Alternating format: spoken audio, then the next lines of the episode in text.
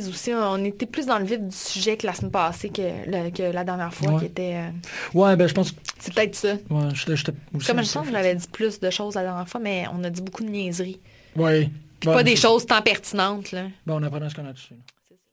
Eh, vous saviez que choc.ca ce n'est pas que du podcast C'est aussi 5 chaînes musicales 24 heures sur 24 pour vous accompagner partout.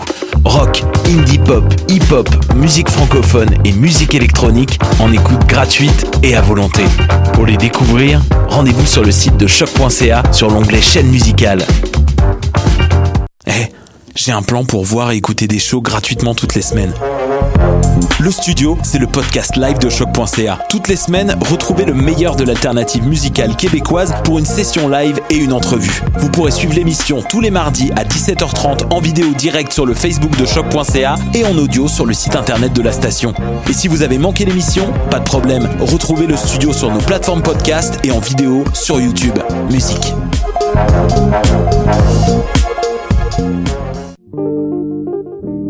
Hip Hop, c'est ta référence en matière de hip hop sur les ondes de choc.ca. Chaque semaine, entrevues, chroniques, actualités et mix thématiques te seront présentés dans une ambiance décontractée.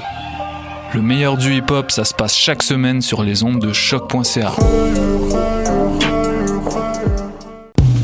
Les concerts Nuit d'Afrique à l'année présentent Fatoumata Diawara.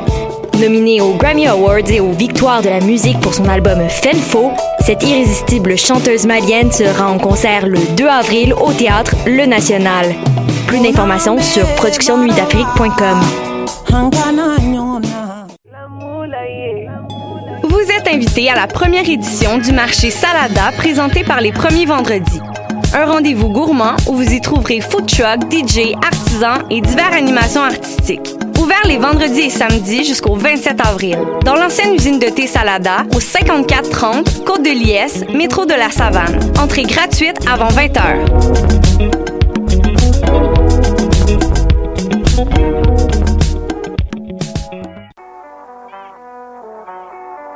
What a Day et c'est Robert Nelson de À la claire ensemble sur les ondes de choc. Peu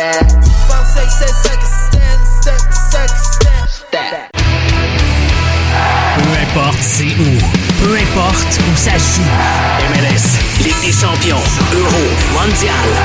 On en parle tout le temps. Dit comme ça, ça fait vraiment bien, mais en vérité, on parle surtout de l'impact. Football Club.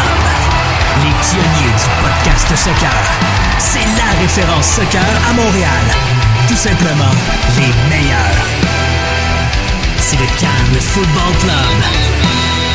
La poutine du soccer. Bonjour à ceux qui nous écoutent en direct sur choc.ca ou qui nous écoutent en rediffusion en balado ou sur toutes les autres plateformes. Ici Étienne, Étienne Boutier et vous écoutez l'épisode numéro 355 du Cannes Football Club et je suis en compagnie de Julien Tardif. Salut Étienne, salut tout le monde, ça va bien? Ça va bien toi? Yes, super content d'être là encore une fois. Cool. Et on a aussi avec nous Steph Rad. Salut tout le monde, ça va bien? Ça va bien toi? Mhm. Yes. Alors, euh, grosse, grosse émission, l'Impact n'a pas joué, mais euh, on a quand même beaucoup de choses à dire. Avant ça, j'ai quelques nouvelles pour vous. Euh, je veux qu'on, je veux parler de Spreaker. Je veux remercier Spreaker qui, qui nous donne un bon coup de, un bon coup de main pour, euh, pour l'année. Alors Spreaker, qui est la plateforme qui pousse les podcasteurs vers le succès, ces outils permettent de produire, héberger, distribuer et monétiser votre podcast en quelques clics et depuis un seul endroit, allez sur Spreaker.com et faites passer votre podcast au niveau supérieur. Euh, de plus, ben, je veux parler du Patreon. Le, Patreon qui, qui donne un bon coup de pouce euh, financièrement aussi. Euh, donc votre soutien est essentiel à la production de contenu de soccer de qualité et en quantité. Pour le prix d'un café, encouragez le Cannes Football Club sur patreon.com at Cannes Football Club. Et euh, dans le cadre du tournoi de soccer féminin, il y a la Coupe Super 5 présentée par Trou de Poutine le samedi 6 avril prochain. Et euh, on envoie des euh, remerciements euh, spéciaux aux partenaires, le Parc Passion Soccer Boutique, Marc-André Donato Photo, le Bar Saint-Édouard, Geek et le Cannes Football Club. Il reste deux, trois spots pour compléter le tournoi. Et parlez-en à vos amis euh, joueuses de soccer. Inscription sur trou-de-poutine.com et vous allez pouvoir voir? Ben oui, j'y serai. Dans le fond, je me suis inscrite. C'est une inscription seule, donc euh, c'est une surprise dans quelle équipe je vais être, mais je vais être là. Tu vas prendre ça sur, euh, sur le coup? Oui, la journée même. Développer une, une chimie avec, euh, avec tes coéquipières, il va falloir faire ça rapidement quand même. Oh oui, mais écoute, on va se débrouiller. On va oui, se débrouiller. oui. Ah non, je suis pas inquiet. Euh, donc, l'Impact a pas joué. Euh, le Canada a joué. Donc, euh, et il y a eu quelques matchs MLS. Donc, euh, tout d'abord, j'aimerais ça qu'on parle, euh, qu'on parle de, la MLS. Qu'on donne nos évaluations, étant donné qu'il n'y a pas une match de l'impact, qu'on donne nos évaluations, euh, soit le Saputo d'or, le Trou de Poutine ou le Gélard d'un foin, sur le début de saison de la MLS. Donc, que ce soit une équipe, un joueur ou quelque chose en particulier qui, vous a impressionné ou vous voulez parler. Donc, je vous laisse le micro. Ton Saputo d'or, Julien? Ouais, ben justement, euh, on voulait on voulait parler un peu de ce qui se passe ailleurs en MLS parce qu'on le fait pas assez souvent ici. Puis moi, mon saputo d'or pour cette euh, très petite partie de la saison, euh, qui est quoi, 3-4 matchs maximum euh, que, que les équipes ont joué, euh, j'avais envie de le donner aux, aux petites équipes qui, je trouve, se débrouillent très bien puis jouent comme des grands, euh, notamment le FC Cincinnati et Minnesota United. Minnesota United, on l'avait vu venir un peu, il y a plusieurs personnes qui les avaient placés en série. Moi-même, je pense que je les avais mis dans l'Ouest en série. Mais je suis quand même impressionné, là, on voit que l'avenue d'un d'un défenseur central comme Ike Opara, euh, le fait de pouvoir déplacer le capitaine de l'équipe euh, Francisco Calvo comme latéral où il est le plus à l'aise, on voit que ça a vraiment euh, donné une base, une structure à cette équipe-là qui, bon, commence vraiment à être sérieuse puis il va pas juste aller chercher des petits résultats à la maison, là, qui va chercher des grosses victoires à l'étranger puis par deux ou trois buts. On a vu aussi plusieurs images de leur nouveau stade qui va ouvrir très prochainement. Si je crois que c'est pas dans les prochaines semaines, là, ça, Ouais, va, ouais. ça va venir Ça très va vite. beau, qui est un stade magnifique, honnêtement, qu'on a- qu'on n'aurait pas pensé voir dans une ville comme Minnesota, qui est d'ailleurs reconnu un peu comme Montréal pour le hockey avant tout. Donc euh, c'est une très bonne chose pour Minnesota, puis un peu la même chose pour Cincinnati. Tout le monde les regardait avec un peu de scepticisme, je pense.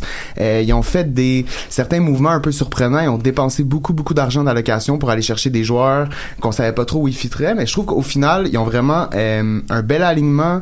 Ils ont réussi à gagner ce week-end sans Kendall Watson qui est en équipe nationale, donc on voit vraiment qu'ils ont une belle profondeur. Ce que j'aime aussi, c'est de voir des gars comme justement Waston, Roland Lama qui viennent de ailleurs en MLS avec un gars comme Kenny Saïef qui est un in- international américain qui vient de Belgique je crois qui fait très très bien. Mais il y a aussi des gars qui étaient avec l'équipe l'an dernier en USL ou NASL là, je sais plus trop euh, qui font très bien. Je pense à un gars comme Emmanuel Ledesma qui joue en pointe la fin de semaine dernière. Puis honnêtement il, il a fait une très belle performance. On voit qu'il a sa place en MLS donc encore une fois ça nous démontre qu'il y a des petits joyaux cachés un peu partout en USL puis des équipes comme Cincinnati Minnesota même s'ils n'ont pas le budget de Atlanta United par exemple sont capables de tirer leur épingle du jeu peut-être même de faire les séries Oui, exactement. Ça va être très intéressant. L'affiche de Cincinnati depuis le début de la, de la saison est quand même assez impressionnante. là. donc, euh, Steph, Ben moi, je suis un peu plate, là. Je suis pas ressortie ben ben à l'extérieur. Pour moi, euh, mon saputo d'or, c'est le début de saison de l'impact. Dans le fond, euh, je me rappelle, avant que ça commence, euh, on, on était tous un peu sceptiques. Il n'y avait pas été cherché énormément de joueurs. On attendait tous un grand attaquant qui est pas venu. Il y a Maxi Routi, mais bon, plusieurs trouvent qu'il est payé trop cher. Euh, ce qui est probablement le cas, c'est un autre débat. Mais dans le fond, euh, ce qu'on voit, c'est qu'il y a une meilleure cohésion au niveau de l'équipe. Il y a un Rémi Garde qui veut, veut pas, a appris certaines leçons et les met en pratique. Et c'est beau à voir. Euh, on a plus de points qu'on avait à ce temps-ci l'année passée. Et aussi, au, au sein même de l'impact, on sent un renouveau. Est-ce que c'est l'effet Kevin Gilmore? Euh, probablement, mais encore là, on est de l'extérieur. Mais aujourd'hui, d'ailleurs, sur Twitter, ils ont mis un super beau post avec la méga, méga affiche sur le pont De Bush qui dépasse même euh, la pancarte et tout ça. Et c'est vraiment un superbe effet. Donc, ça faisait longtemps qu'on parlait de marketing, qu'on voulait avoir un certain euh, renouveau à ce niveau-là. Il y a ça et ça se traduit aussi sur le terrain. Donc, moi, je trouve ça vraiment euh, encourageant. Après, bon, on s'entend là, c'est juste un début de saison trois matchs, mais quand même, moi, je voulais le souligner parce que je trouve ça intéressant. Non, effectivement, avec les trois matchs à l'extérieur, là, on, je m'attendais peut-être pas à ça. Ouais, mais je pense que juste le fait que Nilton et Sofiane peuvent pas encore être trop négatifs après trois matchs, qui ont pas encore dit de, de nos playoffs, je pense que juste ça, ça mérite un saputo d'or. Donc ouais, très d'accord avec toi, Steph. C'est un indicateur très fiable, d'après moi. Ouais, définitivement. Effectivement. Euh, ben moi, je vais y aller. Euh, moi aussi, je vais me lancer dans les évaluations. Euh, mon saputo d'or pour le début de l'année, ben je vais le donner à un joueur. Je vais le donner à Wayne Rooney, que, Oh. qui a été payé très très cher.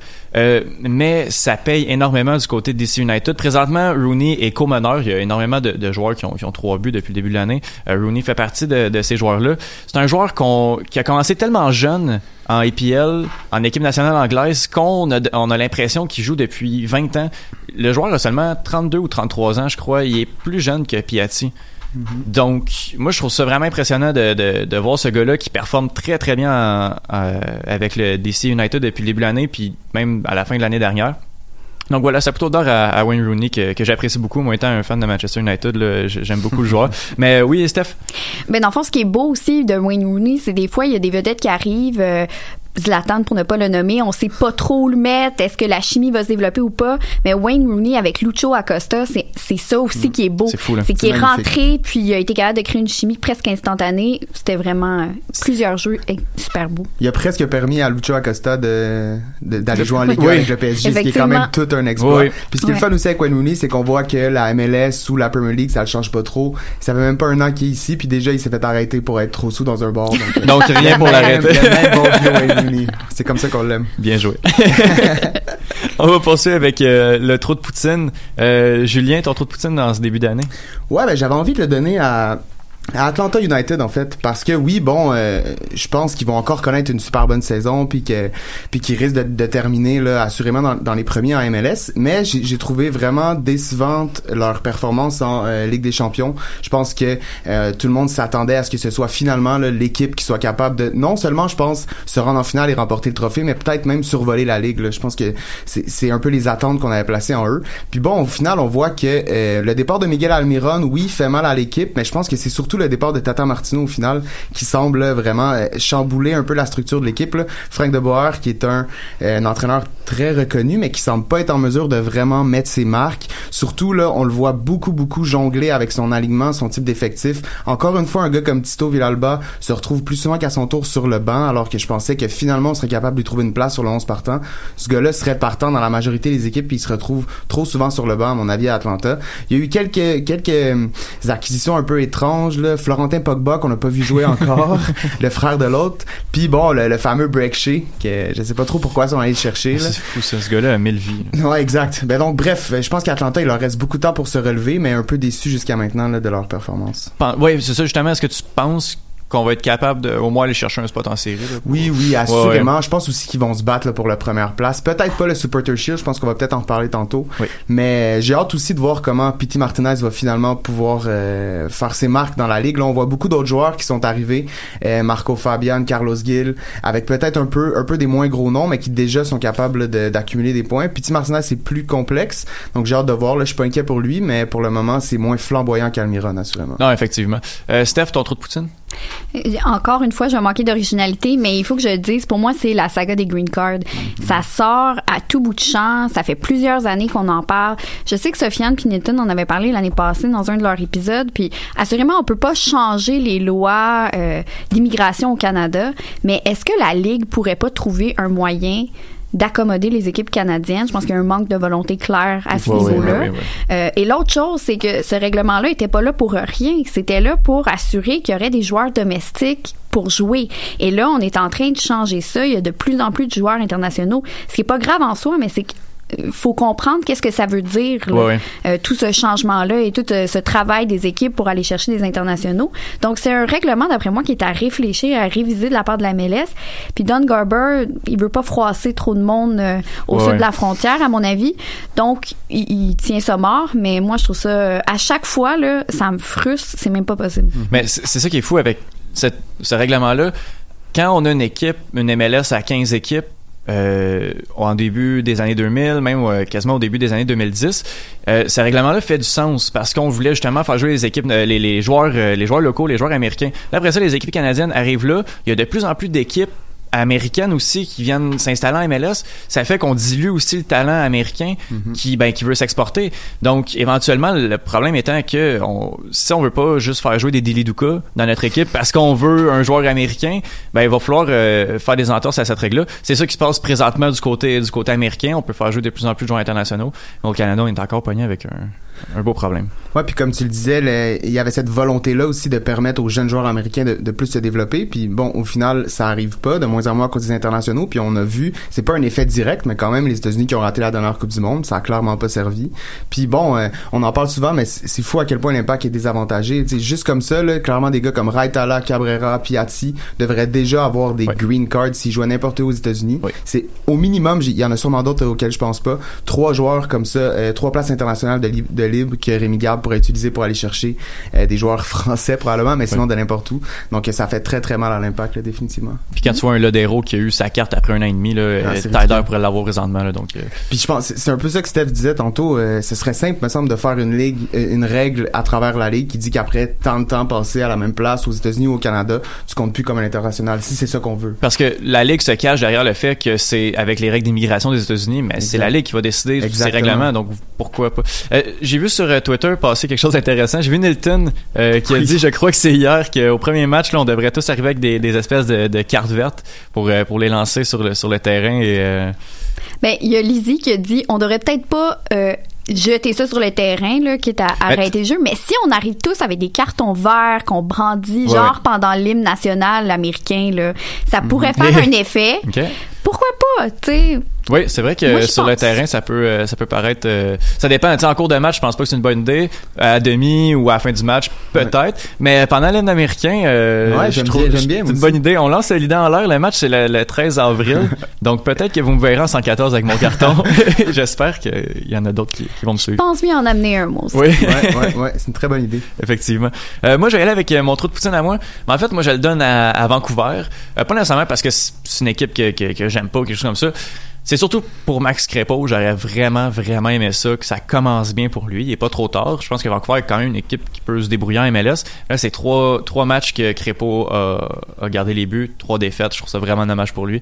Donc, c'est pour ça que, que je donne mon, mon trou de poutine par, euh, par déception, plus que par frustration ou, euh, ou d'autres trucs. Là. Voilà. Euh, Pour do- Dos Santos aussi, qui, Oui, c'est son début de coach officiel en MLS. MLS, puis- ça fonctionne Mm. pas là.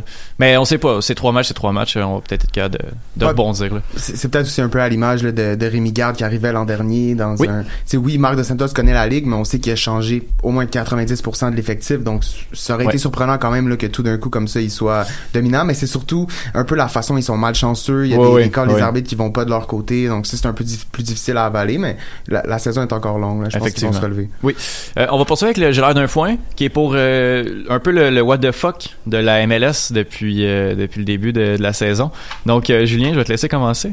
Ouais, ben moi, c'est- un peu aussi parce que on suit surtout les matchs de l'Impact qui a affronté euh, Houston, puis le match d'ouverture à San Jose.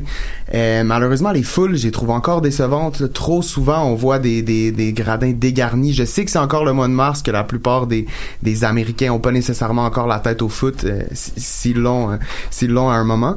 Mais oui, bon, euh, je trouve ça un peu décevant. Puis on, on a encore ce, ce débat-là là, de Dallas-Houston qui sont dans les pires foules. Puis là, on a une nouvelle équipe qui s'en vient à Austin. Au- encore une fois, au Texas, j'ai j'ai de la difficulté à voir comment ils vont remplir. On attendait euh, un, un renouveau à Columbus. Malheureusement, encore une fois, ils sont pas capables de remplir leur stade.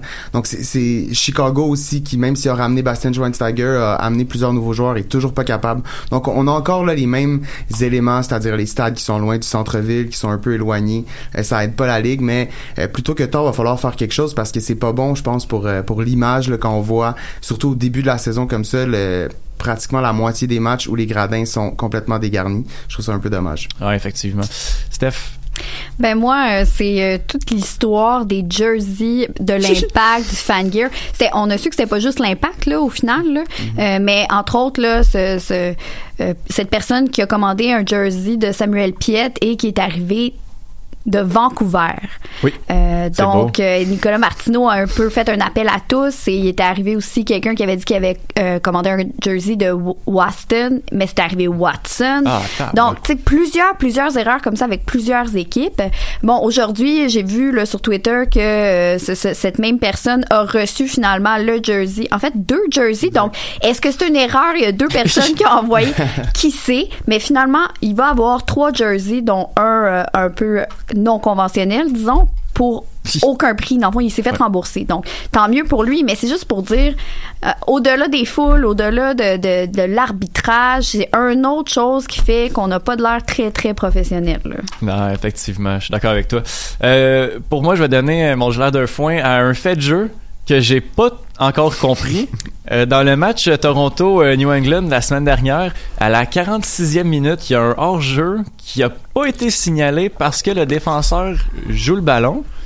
Euh, si vous pouvez aller voir cette, euh, si vous l'avez déjà vu, euh, c'est beau. Mais si vous l'avez pas vu, allez voir ça parce que c'est, c'est, j'ai, euh, j'ai essayé de m'informer sur le règlement. Habituellement, c'est du moment où est-ce que l'attaquant euh, fait office de, de, de, de, de- jeu ou veut jouer le ballon. C'est là qu'il y a un hors-jeu, peu importe si le défenseur le touche. On est même allé à voir la VAR pour, euh, pour confirmer ça. Parce qu'en plus de ça, ça amenait un but. Euh, donc, euh, donc voilà, ça peut handicaper un match, une espèce de, de règlement mal compris ou que je, à mon avis, semblait bien. euh, Ouais, ben à ce que j'ai compris là rapidement, ça aurait été un règlement qui a été changé il y a quelques années. Donc euh, veux, veux pas ce type de règlement là, c'est pas quelque chose qui arrive tous les matchs, donc c'est peut-être moins appliqué à certains moments. Il paraît que ce, ce serait la bonne décision qui aurait été rendue comme quoi euh, quand le défenseur comme tu disais là, essaie de jouer le ballon, ça annule leur jeu. Ça reste un peu curieux à mon avis parce que si au lieu de tenter une passe, euh, le, le joueur de Toronto avait tenté un tir vers le but, que le défenseur l'aurait dévié vers un joueur hors jeu, il y aurait eu un hors jeu. Ouais. Donc pour moi, quand on tente une passe, euh, que, le, que le défenseur essaie de jouer le ballon ou pas, ça devrait être hors jeu. Ça me semble un peu illogique comme règle, mais bon, si c'est la règle, c'est la règle. Moi, même les explications qui sont venues après, je suis pas sûre de les avoir compris. On s'obstinait sur le fait les pieds du défenseur étaient pas vraiment vers l'attaquant, donc il jouait pas. Bref, euh, en plus, et comment qu'on peut dire, c'est un peu euh, instinctif de vouloir rattraper euh, ton erreur ou le joueur. Donc, comment est-ce qu'on peut évaluer qui joue le jeu, pas le jeu? Puis peut-être que le règlement il est différent pour les gardiens de but, mais quand, quand un, un attaquant qui est hors jeu sur un tir puis qui s'est arrêté par le gardien, ben l'attaquant qui va prendre le retour est hors jeu. Donc maintenant, si le, le gardien arrête le ballon, donc il joue le ballon, donc c'est c'est euh, C'est nébuleux, Oui, exactement. Exact. Puis oui, Mais bon, ça, ça va continuer d'arriver, là, l'arbitrage en MLS. Puis tu sais, il y a, il y, a, il y, a cette- il y a cette zone grise-là, mais on a plein d'autres exemples déjà dans Ouais. si peu de matchs. Là, on peut parler du match à Orlando où, bon, vous n'avez parlé la semaine dernière, mais l'arbitre a, a passé à côté de son match. Puis on a vu la fameuse séquence où Piatti se serait blessé. Oui. Où, bon, c'est le défenseur Juan qui pile complètement sur son talon, ce qui, ce qui devrait, qui devrait, bon, sur le terrain, mériter un carton. Puis là, je pense une révision. Ouais. Fait que l'arbitrage en MLS, c'est non seulement nébuleux, mais surtout inégal entre les, entre les équipes. Souvent, c'est ce qui, Ouais. c'est ce qui frustre. c'est particulier. Et pour le même match, euh, Piatti, dans le fond, il y a eu une révision et lui, il va recevoir une amende pour en avoir trop fait à un autre moment donné. Ouais, ouais. Donc, mais là, euh, il jouera pas le prochain match parce que ben on sait on sait pas, on sait pas. Donc euh, c'est ce qui va conclure euh, les euh, les évaluations habituelles. On parle d'un MLS. Je veux qu'on ben ce sera pas nous parce qu'on a euh, Justine qui nous a préparé un petit quelque chose euh, encore en lien avec la MLS, la MLS Fantasy. Donc euh, ben je vais laisser la parole à Justine qui nous prépare cette petite chronique. Salut Étienne, salut tout le monde. Alors, je suis très contente d'être là avec vous aujourd'hui pour vous parler de la MLS Fantasy, donc cette ligue, ce pool de MLS qu'on qu'on a beaucoup de plaisir à chaque semaine là, à, à, voir les points grimper ou ne pas grimper de chacun. Euh, donc, euh, comme vous le savez, euh, le Cannes Football Club a sa propre euh, Fantasy League. Donc, euh, il est encore temps, là, si vous voulez, venir euh, vous rajouter à la Cannes Football Club Fantasy League. Donc, c'est facile de nous trouver sur le site de euh, alors, qui mène au classement, c'est le Max FC, donc Boudreau, qui mène avec 349 points. Donc, il y a déjà une bonne avance pour notre ami Max. Euh, Max qui avait compris le principe la semaine dernière là, de faire jouer euh, les joueurs qui jouaient euh, qui jouaient. Donc il y avait beaucoup de bails la semaine passée en MLS, on le sait. Donc donc c'est Max qui mène et en deuxième position, c'est le LFYFC qui est en deuxième position avec 322 points, suivi de Burt FC de notre ami Stéphane à 319 points. Euh, en quatrième position, c'est le Moron FC à 303 points. Et pour terminer le top 5, le Baker 022, euh, donc avec 299 points. Euh, pour ma part, pour la petite histoire, je me retrouve à la 18e position. Donc ça va pas nécessairement bien, mais j'ai connu une bonne, bonne semaine la semaine dernière. Donc euh, voilà pour le classement du euh, Cannes Football Club Fantasy League. Euh, pour la petite histoire, là, la semaine dernière, donc la semaine euh, 4, euh, la- le joueur à sélectionner était Akam du côté euh, de Philadelphie. euh, et de le mettre capitaine, évidemment. Il a récolté euh, 15 points. Donc, quand on le mettait capitaine, il valait pour le double. Je euh, vais vous euh, faire un petit listing des joueurs à sélectionner, donc les joueurs qui, qui en ce moment euh, connaissent connaissent la meilleure le meilleur moment, disons ça comme ça. Du côté des gardiens de but, le top 3 des gardiens de but, donc Zach Stephen du côté de Columbus, qui est déjà à 31 points depuis le début de la saison. Hamid du côté de DC avec euh, 24 points depuis le début de la saison. Et euh, le nouveau venu en MLS, le gardien euh, de Cincinnati avec Richie. Euh, Richie, pardon, euh, 22 points déjà. Donc, euh, du côté de Cincinnati, là, euh, c'est toujours intéressant d'aller chercher, chercher un ou deux joueurs de leur côté. Euh, ils ont un bon début de saison là, pour une équipe d'expansion. Donc, euh, ça, c'était pour les gardiens de but. Euh, pour les défenseurs maintenant, donc tout dépendant du euh, style de jeu que vous adoptez. euh, moi, de mon côté, je joue à trois défenseurs. Donc, euh, les défenseurs, on a euh, Brillant du côté de DC qui a déjà 28 points. Euh, Del, Del Plagne, pardon, de, si je, je, je scrape le nom. Euh, du côté également de Cincinnati, je vous en parlais tout tantôt. 28 points déjà. Et euh, un autre défenseur de euh, DC United, donc euh, Jara, qui est déjà à 27 points. Donc ça confirme un top 3. Là, oui, deux joueurs du DC United, mais le DC United ont une excellente défense cette année, on le sait. Euh, pour poursuivre en milieu de terrain, euh, Étienne, euh, j'y vais avec encore une fois un joueur euh, du côté de DC United, euh, Moreno, qui est déjà à 29 points. Donc lui, il connaît un excellent début de saison, aux alentours de 9 points par semaine assuré du côté de Moreno. Donc on va espérer qu'il reste en santé. Euh, Rodriguez du côté de Seattle est à 27 points. Et euh, Gill du côté de la Nouvelle-Angleterre est également à 27 points. Euh, mon préféré, moi, euh, est, à, est à surveiller, est en quatrième position, donc à 25 points. Valérie, Diego Valérie du côté de Portland. Et quand même, euh, petite, petite histoire ici, notre ami Saphir Taider, là, qui a déjà trois buts. Non, pas du tout. Deux buts depuis le début de la saison, qui est à 25 euh, points. Donc, voilà pour les milieux de terrain. Je poursuis avec euh, les attaquants. Donc, euh, c'est souvent euh, le, le bout qui nous fait faire le plus de points. Donc, euh, du côté des attaquants, on a Quintero du côté de Minnesota avec 33 points. Ray Rooney à DC United à 30 points. Et Morris qui est de retour cette saison là, après une, une saison d'absence à cause de blessures du côté de Seattle, 25 points. Seattle, je vous dis, ont un excellent début de saison et font beaucoup de points du côté de leurs joueurs.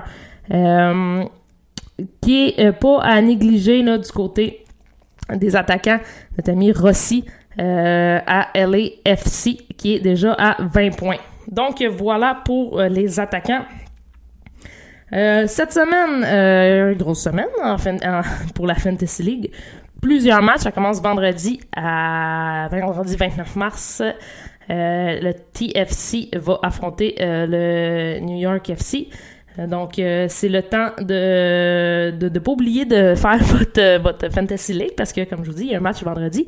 C'est une nouvelle une nouveauté cette année en MLS. On va essayer des Friday Night. euh, ça pourrait être une bonne idée, mais, mais bon, voilà. Donc, euh, le TFC contre euh, New York City FC vendredi. Euh, Petit, euh, petit conseil de mon côté pour, euh, pour la semaine à venir. Je crois qu'il ne faut pas euh, sous-estimer Dom Dwyer qui joue contre DC United ainsi que Vela du côté de LAFC qui joue contre San Jose. Donc, euh, de mon côté, Vela sera capitaine car il joue contre San Jose et on connaît la défensive de San Jose. Important aussi à spécifier là, que la défense de Columbus connaît un excellent début de saison, que ce soit Soro ou Afol. Donc euh, voilà de mon côté, Étienne, pour euh, un petit euh, topo de la Fantasy League. J'invite euh, les membres des 1642 évidemment à se joindre à la Ligue des 1642 MTL et euh, à, à tous les autres là, qui sont euh, du Cannes Football Club, donc la Cannes Football Club Fantasy League. Euh, nous sommes déjà 81, euh, 81 participants dans cette ligue. Donc, euh, venez nous rejoindre si ce n'est pas déjà fait. Et euh, il y a la spring season, puis après ça, il y aura la saison euh, plus d'été. Donc, on aura un gagnant là, déjà, euh, déjà après la spring season. Donc, donc voilà. Merci Étienne, merci à tous et je vous souhaite une Merci beaucoup, euh, Justine, qu'on n'a pas réussi à, entendre finalement ces derniers mots. Mais merci beaucoup, Justine. Puis je profite aussi de l'occasion pour saluer mon ami Bruno Larose des Trois-Lions qui, euh, qui, qui nous écoute présentement et puis qui, à chaque semaine, réussit à me voler un ou deux joueurs, euh, à copier mon fantasy et à me voler des joueurs. Donc, euh, je le salue là, officiellement. Et euh, continue à me suivre, mais très proche, même si c'est moi qui, qui est devant toi. Ah, au fantasy. Donc, voilà. Euh, on va parler un petit peu plus de l'impact. On a parlé beaucoup de la MLS. Là, on va parler de l'impact et, un peu aussi euh, de, de Team Canada qui a joué, qui a joué des matchs. Mais on va commencer par l'impact. Donc, on va y aller avec un ben oui, ben non qui nous a été soumis par, par Dr. Foot. Alors, euh, qui va euh, comme ça. Euh, face à une équipe théoriquement plus forte dans un match à l'étranger et alors que certains joueurs auront été avec leur équipe nationale, croyez-vous que Garde devrait faire tourner son effectif? Euh, Julien, Ben non, assurément pas. Steph, Ben oui. Il y aura pas même le choix, en fait. de faire tourner, mais dans, dans l'optique de faire tourner, ce serait de prendre des, des joueurs qui pourraient jouer, Ah, prendre un tider qui- non. s'il est en forme. Non, ouais. ok, ouais. Ben non. Donc non.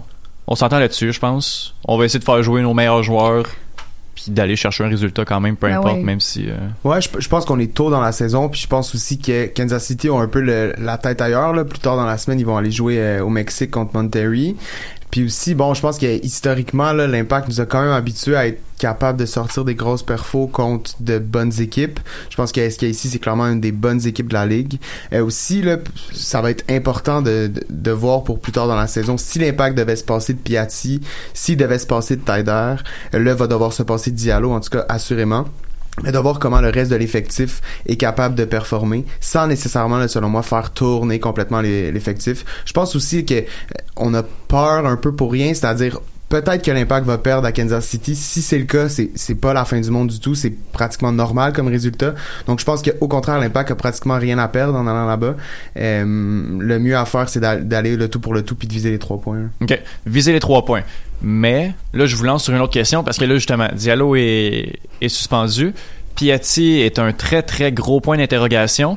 Euh, Tyder est un moyen point d'interrogation. Et Lovitz est un petit point d'interrogation. Donc, ça fait quand même beaucoup, beaucoup de titulaires qui seront pas là pour le match. Donc, euh, je vais pas vous lancer sur un ben ou ben non. Je veux savoir votre pourcentage de- de- d'optimisme par rapport au match concernant une victoire. Donc, on parle pas nécessairement d'aller chercher juste un point. Mais c'est quoi votre Julien, l'éternel optimiste. C'est ça, j'allais dire. Ouais. hein, moi, Monsieur optimiste, je, je sens tous les, les regards sur moi. Euh, le pourcentage de le pourcentage que l'impact pourrait euh, gagner ce match-là, je pense, ça peut pas être plus que 30, 35%, OK. par exemple. Et après, 35%, ça me semble quand même assez bon comme, comme pourcentage, c'est-à-dire, il y a un coup à jouer pour l'impact, ça sera pas facile, ça va être très, très compliqué, ça va être une grosse opposition, mais je pense que l'impact doit être en mesure de, de performer sans Piatti. On, ose croire jus- jusqu'à maintenant, en tout cas de ce qu'on voit de, l'effectif de Rémi Garde puis du style de jeu qu'il veut jouer, que ça semble dépasser le dépasser seulement Piatti. On semble finalement être sorti du fameux donne le ballon à Nacho, ferme les yeux puis croise les doigts. J'ai l'impression en tout cas qu'on est passé à la prochaine étape. Si euh, l'impact peut offrir une performance respectable avec par exemple un Novilo à gauche, Okonkwo à droite, Routier en pointe, euh, tant mieux. Puis je pense que ça va juste donner confiance à un peu tout le monde pour la suite. Oui, effectivement. On se pose beaucoup la question là, qui devrait jouer à droite, mais avec la, en l'absence de Piatti, ça pourrait être juste bénéfique vous- ben, pour, pour Novio ou pour Okonkwo, pour les deux joueurs là, afin de, de les voir jouer. Euh, Steph, ton pourcentage? Ben, moi, j'aurais dit, disons que tout le monde est en santé, c'est un peu un 50-50 parce que justement, ils ont déjà sorti des grosses performances. Euh, si on enlève Piatti, par exemple, j'enlève 25 parce que c'est à peu près la moitié de notre succès. On arrive justement là à 25-30 à peu près. Mais je pense que c'est possible. Euh, après, c'est pour ça que je disais aussi tantôt, il y aura pas le choix de faire tourner un peu l'effectif dans le sens, la charnière centrale, c'est une grosse question. Là. Qui on va mettre là? Euh, plusieurs vont dire Camacho parce qu'il est payé pour, mais est-ce qu'il est si en forme? Moi, ce que j'ai vu en pré-saison, ça m'a pas impressionné. Euh, donc ça, c'est quand même un, un poste névralgique là, où on doit faire un changement. Sinon, à droite, euh, à place de non à gauche, pardon, à place de Piatti, Mathieu Chouanière, c'est pas ça sa position idéale? Pourquoi qu'on le laisserait pas, qu'on l'essayerait pas en début de match? Pour moi, ça serait justement une belle opportunité s'il y a un tournant à faire ou euh, faire tourner l'effectif. Moi, c'est ça que j'essayerais. OK. Donc, toi, tu y vas avec toi, tu t'essaierais Chouanière à gauche, peut-être, avant Nevio? Ou, euh, Ben Novio, il joue à droite. Euh, moi, je, je mettrais Novio à droite ou Okwanko aussi il est allé là dans le fond Oui. euh, faire Mhm. son match. Fait que peut-être lui il pourrait tu sais, entrer en fin de jeu, en fin de match. Euh, J'essaierais Novio à droite, je mettrais Chouanière à gauche, pourquoi pas, on essaye. Ben oui, pourquoi pas. Moi, je pense, euh, je relancerai là-dessus. Moi, j'aimerais, si par exemple, parce qu'on parle beaucoup de- du fameux Taider qui a joué euh, hier, je crois, Ouais. euh, contre la Tunisie, donc qui a joué pratiquement les 90 minutes, donc il devrait peut-être être fatigué. Il est probablement pas à Montréal aujourd'hui, peut-être demain. Donc, si Taider avait à passer son tour, moi, c'est là que j'aimerais voir Mathieu Choignard. Euh, J'en ai parlé quelques fois. Là, je sais que Rémi Garde est déjà à l'aise, en tout cas, de l'employer sur l'aile, que ce soit à gauche ou à droite. Mais moi, je reste persuadé que sa position optimale pour euh, les qualités techniques qu'il a et tactiques aussi, sa, sa capacité à trouver les espaces puis à jouer rapidement en 1-2. J'aimerais vraiment, vraiment beaucoup le voir euh, dans l'axe, à la position d'un Taider, justement, où il y a un peu moins de responsabilité défensive, il y en a. Euh, L'idéal, ça aurait été d'avoir aussi un Piatti à sa gauche où il aurait pu combiner. Ça risque de, ne pas être le cas, mais je serais très, très, très intéressé de voir Mathieu Chouanière euh, dans l'axe. Puis, euh, aussi, pour, pour te relancer, moi, je pense que j'aime, plus j'y pense, plus j'aimerais voir Rudy Camacho. Il a Pourquoi un gros pas? salaire, il, a- il a- il est arrivé ici avec un, un profil quand même dont, dont l'impact disait vouloir avoir besoin. Puis surtout, euh, il faut lui donner la chance de jouer. On, on- c'est difficile de juger un gars. Tout le monde parle de le vendre constamment, mais le gars a pas joué une seule minute encore cette année. Donc je pense qu'il va falloir éventuellement lui donner du temps de jeu. Je sais pas si le jumelé à Cabrera c'est l'idéal. C'est c'est deux joueurs qui sont un peu dangereux. Donc pourquoi pas euh, Raitala Camacho, puis reposons Cabrera une semaine, il reviendra avec Diallo. Je pense que ça pourrait être aussi un peu logique pour Garde d'avoir deux paires de défenseurs centraux euh, dans le contexte d'une longue saison avec le championnat canadien aussi. Euh, ce serait assez logique. Donc voilà, moi, euh, c'est ce que je verrais comme alignement là pour samedi. J'avoue, puis dans le fond, Camacho, je veux dire, Cabrera, l'année passée, euh, il avait un peu le même sort, puis il joue cette année, puis il fait bien. Euh, la seule chose, c'est que je pense pas que Garde, c'est son style de changer Cabrera parce qu'il a quand même bien fait dans les derniers matchs, puis il va en récompensant l'effort. Donc, à voir, là, mais effectivement, les deux ensemble, c'est un peu ça aussi euh, qui me donne des frissons. Là. Écoute, ben, bref, on verra, là, on va voir qu'est-ce que Garde il fait, mais clairement, il va avoir une solution créative à opérer. Pas le choix. Mais puis ça a l'air que ben, c'est ça, Lovitz aussi serait peut-être absent. Donc Mais il a pas joué pas avec joué. l'équipe Non, américaine. joué. il est resté aux États-Unis. Oui. Donc je pense que s'il joue pas, c'est plus une décision de l'entraîneur que la fatigue. Là. Surtout, en fait, ça risque de dépendre aussi là, si Raitala est utilisé en défense centrale. À ce moment-là, il y aurait qui à gauche, plus grand monde. Donc euh, moi, je pense qu'on va voir le là à Kansas City. Raitala qui a signé une belle prolongation de contrat euh, aujourd'hui, d'ailleurs. Mm. Donc, euh, pour, euh, pour Mathieu Chouanière, moi, j'ai tout le temps pensé que le, le, le gars, c'est un milieu central. Milieu central, voire milieu offensif. Après ça, on, visiblement, il est très polyvalent. Il peut Ouais, jouer euh, sur euh, toutes les ailes. Euh, donc, donc, pourquoi pas l'essayer à, toutes les sauces, là, puis voir où il va être le plus, le plus optimal, le plus à l'aise aussi sur, sur un terrain. À date, ça, ça augure très bien quand même. Mais sinon, d'ailleurs, si, si je peux vous relancer sur une question, Oui. si par exemple Taider est pas là, puis bon, il y a la possibilité de mettre Chouanière à sa place.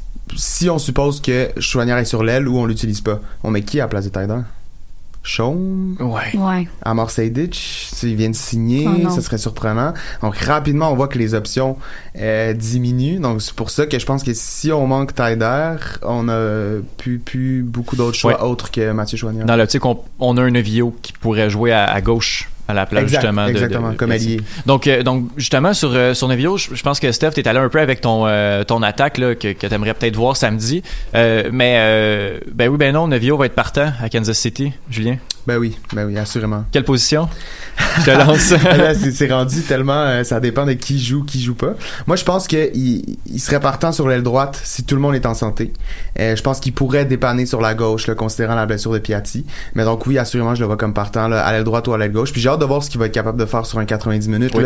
C'est sûr qu'il est en santé. Il a joué un peu à Orlando, ça fait déjà deux semaines. Mhm. Fait que j'ai vraiment hâte. Moi, avec ce que j'ai vu en pré-saison et les 15 minutes à Orlando, mes attentes continuent de grandir là avec Novio. Je pense qu'il Oui. y a vraiment un profil pour être efficace puis même dominant, j'ai envie de dire, en MLS.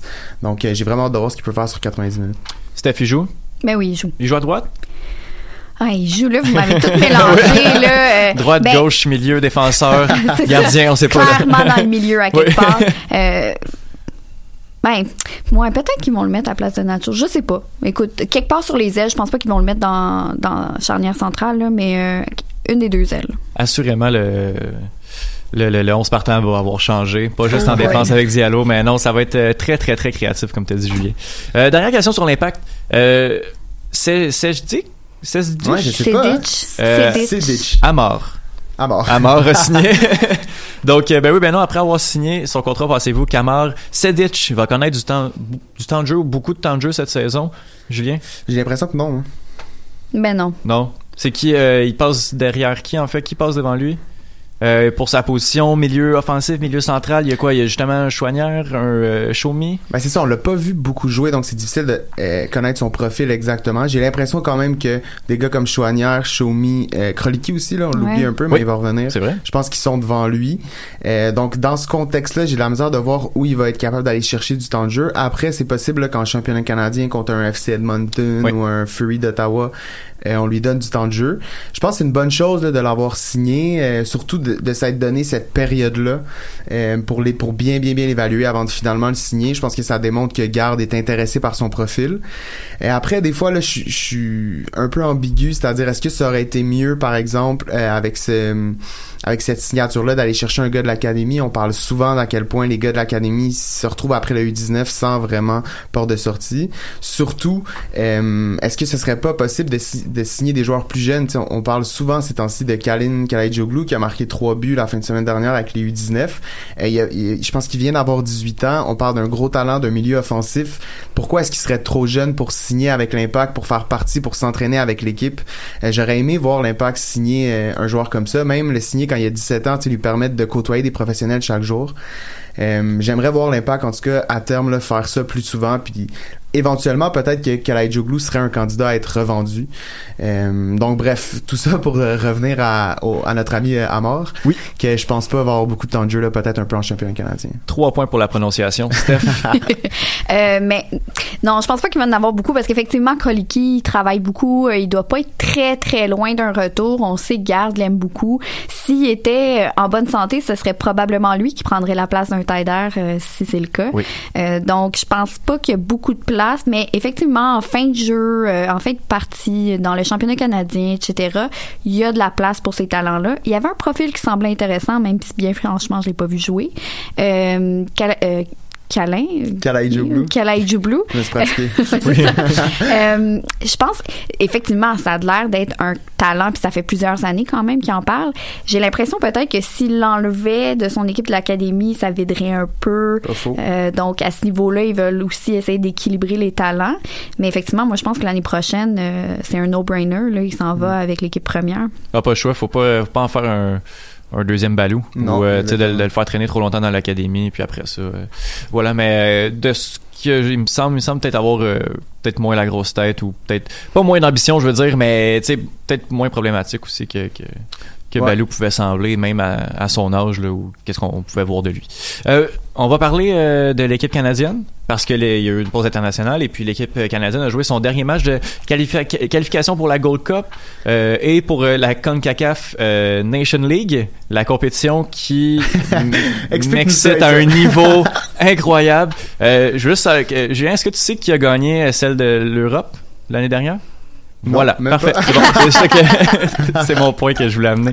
Euh, euh, Est-ce qu'il y a parfait. un trophée pour la Nations League? Est-ce que- Euh, ah, je sais pas. Mais ouais. D'autres questions pour nos auditeurs. Ouais, c'est ça, mais on, on fera un épisode complet sur comment la, la FIFA veut essayer de, de- de recalibrer les équipes nationales puis rendre les, les matchs amicaux moins euh, moins plates. Mais euh, mais c'est ça. Bref, on va se concentrer sur la Gold Cup parce qu'il y a la Gold Cup qui s'en vient cet été. Le Canada est qualifié. Le Canada a quand même quatre victoires convaincantes. Oui, c'est pas des, des euh, euh, c'est pas des adversaires euh, très impressionnants, mais euh, je soulevais le point avec Justine Lompré aussi.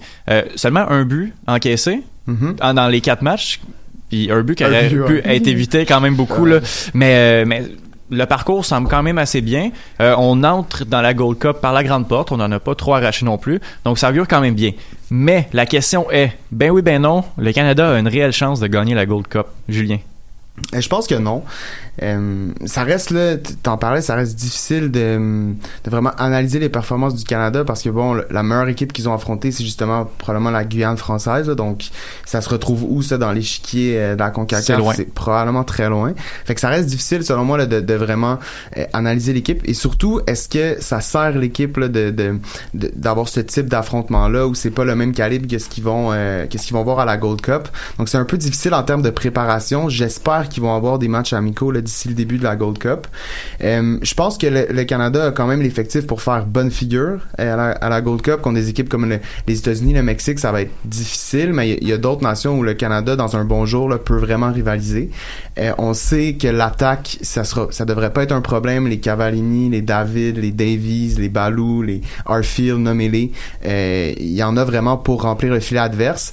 Après, de ce qu'on a vu en quatre matchs, le système de John Herman, pour moi, est pas tout à fait clair et il y a encore des lacunes en défense. Donc, à ce niveau-là, ça va être difficile de vraiment euh, avoir un œil sur le trophée, mais je pense qu'on peut faire meilleure figure qu'à la dernière Gold Cup. là. Steph? Ouais, ben non, je pense pas qu'on ait un candidat vraiment pour euh, la première place. Par contre, un podium, pourquoi pas? Euh, ça, je pense que oui. On a fini quoi, quatrième, la, la, la deux ans, me semble, avec une défaite un peu crève-cœur contre la Jamaïque, quoi- qui était prenable. Euh, donc, moi, ce que je trouve beau, justement, là, j'ai regardé le match et euh, il y a vraiment Jonathan David, euh, son première demi est exceptionnelle. là. je pense que c'est un talent euh, vraiment qui va se développer encore plus. Euh, Alfonso Davies était pas là, mais j'aime bien aussi. Donc, euh, je pense que ça, c'est beau. On va avoir justement de l'attaque et de l'attaque pour les quoi, dix prochaines années? Ah oui, hein. Elles sont tous jeunes. Donc, ça, c'est c'est beau. Après, effectivement, là, ça se place tranquillement, mais Erdman, c'est aussi un coach euh, qui a fait quand même pas mal de bonnes choses avec l'équipe euh, canadienne féminine. Donc, j'ai confiance en lui. Et je pense que je suis un peu en désaccord dans le sens où jouer contre des équipes un peu plus faibles, euh, c'était peut-être bon pour leur confiance. Tu sais, justement, c'est une équipe jeune qui a pas beaucoup joué ensemble. S'ils avaient joué contre les États-Unis puis ça serait fait planter 5-0 avant de rentrer dans la Gold Cup, je pense que là, ça aurait été difficile euh, pour la confiance. Mais d'un autre côté, il y a peut-être le danger de se faire avoir parce que cette- avec cette confiance-là aussi. C'est ça. Parce que la Guyane française, c'est pas le Mexique, puis c'est pas euh, même le Costa Rica. Puis éventuellement, si on veut aller à la Coupe du Monde, ben c'est le Costa Rica, le Panama, le Mexique, les États-Unis qu'il va falloir vaincre. Mais je pense qu'au-delà de la Gold Cup, la, la- la- cette fameuse Nations League, parce que le Canada s'est qualifié pour la Gold Cup, mais aussi pour la Ligue des Nations A, ce que ça va avoir de bien, c'est que là, plus souvent, le Canada va affronter Oui. des, des Panama, Costa Rica, Trinidad, Tobago, des équipes qui l'ont devancé historiquement. Ça, je pense que ça va servir le- le- la sélection nationale. Au moins, euh, le- le- le- la, go- la- la Ligue des Nations va peut-être servir à ça Ouais. aussi. exact. Euh, autre question euh, sur, euh, sur la Gold Cup qui concerne un, un joueur de, de l'Impact de Montréal. On le voit, visiblement, il a l'air de faire partie des plans de, de, de Erdman, mais avec la compétition d'un gars comme Atiba Hutchinson Mhm. euh, devant lui. ben là, ils ont, ils ont joué ensemble, mais on sait jamais qu'est-ce qui va arriver. Mais ben oui, ben non. Est-ce que Samuel Piette sera un partant à la Gold Cup, Julien? Euh, c'est difficile à répondre, mais je vais dire ben non pour le un peu pour l'exercice, mais aussi parce que quand j'ai regardé ce match-là, premièrement le le rôle de Samuel Piette avec John Herman semble assez différent de celui qu'il a avec l'Impact, même s'il est positionné devant la défense. Là, on lui demandait vraiment avec l'équipe l'équipe canadienne de redescendre très bas, de se positionner carrément entre les deux défenseurs centraux et de participer là à la première passe. Alors qu'à l'Impact, ça va être plutôt un gars comme Diallo qui va avoir euh, ce rôle-là de faire cette première longue passe-là.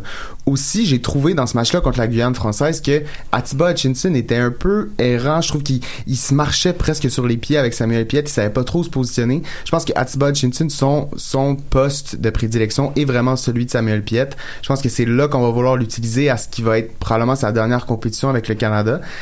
Puis il y a un Scott Arfield là, qui était pas là, qui va prendre un des, un, un des places de, de milieu offensif. Euh, Jonathan Osorio, on semble bien l'aimer. Donc ça commence à être un peu embouteillé, puis il manque un peu de place pour Samuel Piette. J'ai pas de doute qu'il va avoir du temps de jeu dans la Gold Cup, mais partant assuré, c'est de moins en moins sûr. J'ai hâte d'entendre l'avis de quelqu'un qui, d'après moi, sera pas d'accord avec Exact. Euh, moi, je dis ben oui, c'est sûr que c'est un partant. Effectivement, euh, mais vu son âge, on se rappelle, il y a deux ans, Patrice Bernier était à sa dernière compétition, puis on le ménageait quand même dans ses efforts. Euh, Samuel Piette, il en est à, je me rappelle plus le chiffre exact, mais énormément de qualifications. Donc, c'est un pilier de cette équipe-là depuis des années. Il a vu des coachs passer. Il est aussi dans l'équipe de leadership là, euh, au niveau euh, de pas le capitaine en tant que tel, mais ils ont comme un groupe de leadership à l'interne. Donc, je pense que c'est vraiment une pièce maîtresse, puis Erdman semble s'appuyer sur lui. Après, effectivement, il y a des emboutteillages, mais il y a aussi des embouteillages à l'attaque dans euh, le jeu offensif. Donc, il va falloir faire certains choix. Il commencera peut-être pas tous les matchs, mais moi, je pense que euh, il va être utilisé plus qu'Hutchinson, probablement, justement, vu son âge, où on va essayer de le préserver pour les moments peut-être plus clés. Ça va être ça va être intéressant à suivre parce que la compétition ça, ça joue sur peu de matchs mais ça peut aller tellement rapidement. En un mois là il peut jouer énormément de trucs. Donc euh, peut-être que justement il suffit d'une bad luck à Hutchinson puis euh, puis Sam va chercher le, le poste euh, rapidement là. ce qu'on souhaite pas on souhaite que l'équipe canadienne se rende quand même quand même loin mais j'ai hâte de voir qu'est-ce qui va se passer. J'ai hâte de voir la Gold Cup. J'ai hâte de suivre la Gold Cup Euh, c'est cet été le mois de juin juillet. Euh, je sais pas exactement mais on va en reparler assurément là, de la Gold Cup ici au Cannes Football Club En même temps que la Coupe du monde euh, féminine, dans le Oui, fond, là, la finale oui. des deux compétitions, c'est la même journée. c'est vrai ça va être une belle journée foot en espérant que ce soit pas euh, aux mêmes heures En espérant. Euh, on va poursuivre avec euh, une, un nouveau segment, une nouvelle chronique qui va revenir hebdomadairement. Donc, James Simoneau, dans, de sa chaumière au centre du Québec, peut malheureusement pas venir nous rejoindre trop souvent. Donc, pardon, il, il nous a fait une chronique bière et culture qu'on va écouter à l'instant.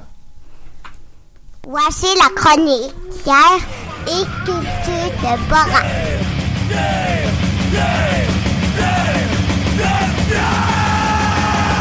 Nous sommes à l'âge de pierre et l'homme des tavernes. Wow, wow, wow. Bienvenue à cette première chronique bière et culture de Borat dans le cadre du Cannes Football Club, le podcast. Alors aujourd'hui, comme l'Impact joue contre le Sporting Kansas City en fin de semaine, je vais euh, je vais vous parler de la ville de Kansas City un petit peu et je vais vous présenter à la fin là, une bière euh, qui a rapport là, avec la ville, donc une bière que vous pourrez consommer en écoutant le match de l'Impact euh, ce samedi contre le Sporting Kansas City. Donc si je vous dis Kansas City et que je vous demande dans quel état euh, se trouve cette ville, j'imagine que la première réponse serait dans le Kansas, bien entendu. Eh bien c'est faux. Euh, la ville de Kansas City se situe en fait dans le Missouri. Mais vous auriez pas totalement faux non plus parce qu'il y a aussi une ville qui se nomme Kansas City qui est dans le Kansas, qui est tout, tout à côté de celle euh, dans le Missouri, mais qui est beaucoup plus petite, qui est une sorte de, banlieue si on veut. Par contre, euh, c'est encore plus ambigu lorsqu'on parle du Sporting Kansas City puisque le siège maire se retrouve dans la ville de Kansas City, Missouri, mais le stade euh, Child Mercy Park se trouve lui dans le, la ville de Kansas City dans le Kansas. Donc un peu un peu mêlant tout ça. Kansas City, c'est une ville d'environ euh, au-dessus de 2 millions d'habitants si on prend l'aire urbaine, mais environ 500 000 si on prend vraiment la ville en tant que telle. Euh, c'est une ville qui est souvent surnommée euh, la ville des fontaines, puisqu'il y a euh, plusieurs fontaines, dont une grosse devant un des, un des stades de sport. C'est souvent une ville qui est nommée aussi le cœur de l'Amérique, parce que c'est vraiment là, au centre géographiquement là, des autres États, de tous les États américains. Et aussi... euh, c'est une ville qui est très très réputée pour euh, le, le- soccer en fait puisque l'équipe nationale américaine joue souvent au stade du Sporting et on dit souvent que c'est la, la capitale du soccer américaine. Euh, une des choses très très très importantes dans cette ville-là, c'est la musique. Euh, En passant, c'est le seul, le- la seule ville américaine qui se retrouve là, qui est euh, qui est nommée en fait dans l'UNESCO comme ville de musique. Donc il y en a environ une trentaine dans le monde. C'est la seule des États-Unis, Kansas City, très très connue pour son jazz. Donc euh, il y a des musées de jazz, il y a des gros festivals de jazz et beaucoup euh, beaucoup de l'histoire du jazz américaine est passée par Kansas City. Et donc euh, c'est vraiment une ville où euh, la musique jazz y est très importante et la musique en général. D'ailleurs, euh, pour vous présenter la première bière de la semaine, la première bière de cette chronique, ça va être une, bière rousse. Pas le genre de bière que je tripe habituellement, mais une que j'ai bien appréciée puisqu'elle est vieillie en fût de chêne et qu'elle a vraiment un bon petit goût sucré, malté et le chêne rajoute un petit goût euh, corsé là, que j'aime beaucoup. C'est, euh, vous aurez compris, la jazz de la brasserie Jukebox. Donc vous comprenez le lien avec Kansas City. Donc euh, ça peut se trouver un peu n'importe où, comme la plupart de leurs bières. Avec un superbe look aussi, là, avec un beau saxophone dessus. C'est une bière qui euh, se chiffre à 5% d'alcool et comme je disais, là, qui est vieillie en fût de chêne, donc euh, ça rajoute vraiment un petit kick.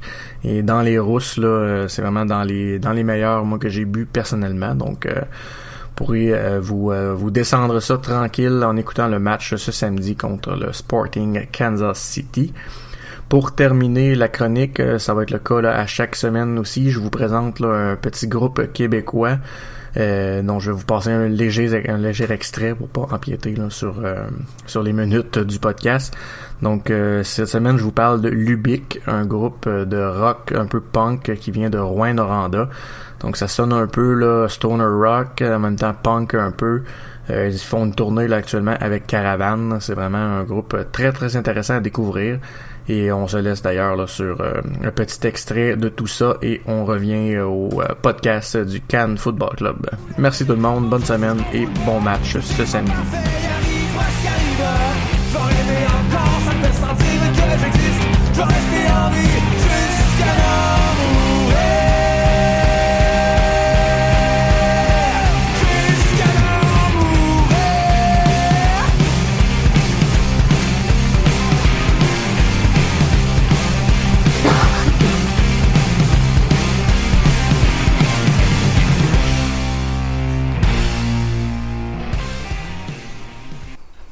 Yes, ça met, ça met dans l'ambiance. euh. Yes. merci beaucoup, euh, merci beaucoup James pour euh, pour cette chronique. Il va revenir euh, aux semaines, donc euh, merci beaucoup de nous faire découvrir Kansas City ainsi que justement de la bière ainsi que de la nouvelle musique. Pour terminer l'émission, Julien, tu voulais nous parler d'un petit quelque chose qui fait débat? Oui, ben écoute, je vais, je vais parler de promotion et relégation. Je sais que c'est souvent euh, très philosophique comme débat quand c'est lié à la MLS, mais il y a quelque chose qui a attiré mon attention euh, cette semaine, je voulais vous en parler. Euh, on va faire un petit retour dans le temps, on revient en 2005. Euh, la FIFA se remettait un peu en question, voulait chercher à améliorer son produit. Elle a fait une grosse réunion à Marrakech où elle a réuni des joueurs, des entraîneurs, des dirigeants, des agents, un peu tout le monde du monde du foot pour formuler certaines propositions pour améliorer ou en tout cas consolider le, le produit, c'est-à-dire le foot.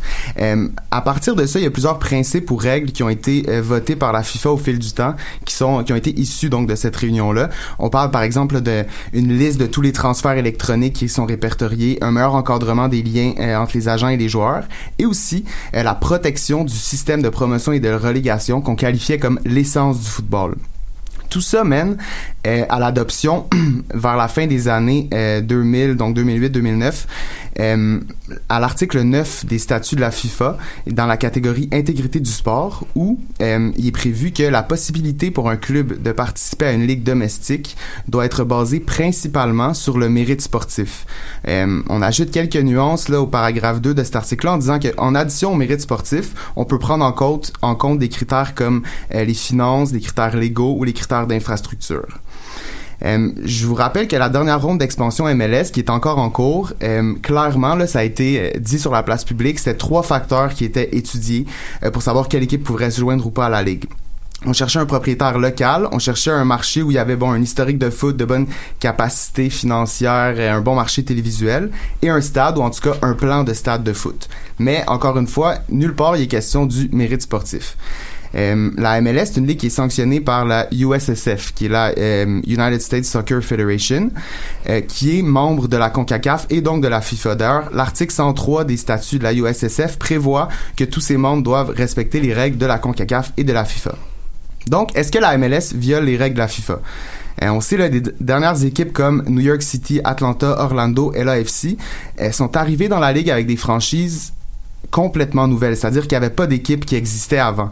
Et on pourrait parler un peu de mérite sportif là, pour des équipes comme l'Impact, comme Cincinnati ou comme Minnesota, mais euh, pour toutes ces autres équipes-là, aucunement question de mérite sportif pour arriver dans la première division. On sait aussi qu'il y a l'équipe de David Beckham à Miami qui va arriver dans les prochaines années. Ce qui m'amène justement à 2017. Le propriétaire du Miami FC, qui joue en NASL, Ricardo Silva, qui est un riche, riche homme d'affaires euh, qui habite justement à Miami, a déposé une plainte au tribunal du sport en Suisse contre la MLS, justement en disant que la MLS et la USSF ne respectaient pas l'article 9 de la FIFA. En 2019, il y a quelques semaines, il y a plus de 100 clubs euh, de division inférieure en Amérique du Nord, surtout aux États-Unis, qui ont euh, envoyé une lettre au président de la FIFA, Infantino, pour ajouter à cette plainte-là faite par le propriétaire de Miami FC, comme quoi la MLS ne respectait pas les règles de la FIFA et euh, pour mettre en fond une certaine pression sur la FIFA pour qu'elle euh, qu'elle joue un rôle là-dedans. On sait que la MLS n'a jamais euh, répondu de quelconque façon à à cette à cette plainte-là déposée par le propriétaire du Miami FC. Donc je reviens. Est-ce que la MLS viole l'article 9 des statuts de la FIFA? Certains ont avancé une défense comme quoi cette règle s'appliquerait pas aux ligues qui sont déjà fermées, comme la MLS, comme euh, il y a une ligue en Australie, une ligue en Inde aussi qui sont déjà comme ça. On parle d'une clause grand-père qui serait juste applicable aux ligues ouvertes. Euh, on, on parle là, par exemple, il y a une équipe en Espagne le propriétaire de l'équipe de Grenada, qui est en Division 4, avait acheté un club en Division 2 et l'avait immédiatement déménagé à Grenada pour faire artificiellement monter Grenada en Division 2. Donc certains avancent que c'est vraiment ce type-là de de pardon de, de de transfert de ligue, si on veut, qui serait euh, qui serait interdit et non le type comme la MLS. Mais en fait, si le tribunal conclut à une, violation, qu'est-ce que serait la sanction? Euh, La MLS arrive à bientôt 30 clubs. Est-ce qu'on peut finalement imaginer une ligue avec la promotion, la relégation? Euh, Le tribunal devrait très très très bientôt, là, dans la prochaine année, rendre sa décision, ce qui va forcer évidemment la MLS à bouger. On peut donc se poser la question, puis je vous la lance là en toute fin d'émission comme ça. Est-ce que la promotion relégation, finalement, à une époque où la MLS commence à avoir certaines équipes comme Atlanta qui sont fortes au niveau sportif et au niveau financier, est-ce que ça devient finalement logique de euh, avoir une promotion et une relégation? Est-ce que ce serait bon pour l'impact? En toute fin d'émission, je vous lance là-dessus. Euh, Hey, je te laisse la parole, Étienne. On n'a pas le temps pour les réponses, donc vous nous écrivez à Cannes Football Club, puis on reparle de ça une autre semaine. Merci beaucoup, Stéphane.